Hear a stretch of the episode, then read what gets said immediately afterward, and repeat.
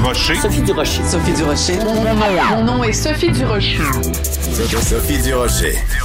Des opinions éclairantes qui font la différence. Cube Radio.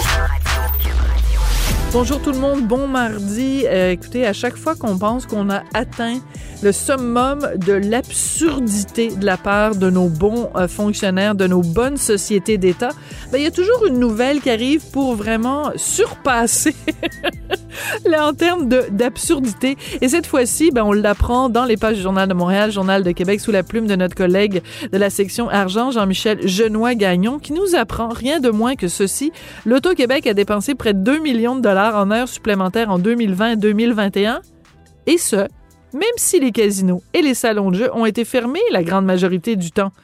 OK, on est en pandémie, les casinos sont fermés, les salons de jeu sont fermés, mais il y a des gens à l'Auto-Québec qui ont été payés en temps supplémentaire.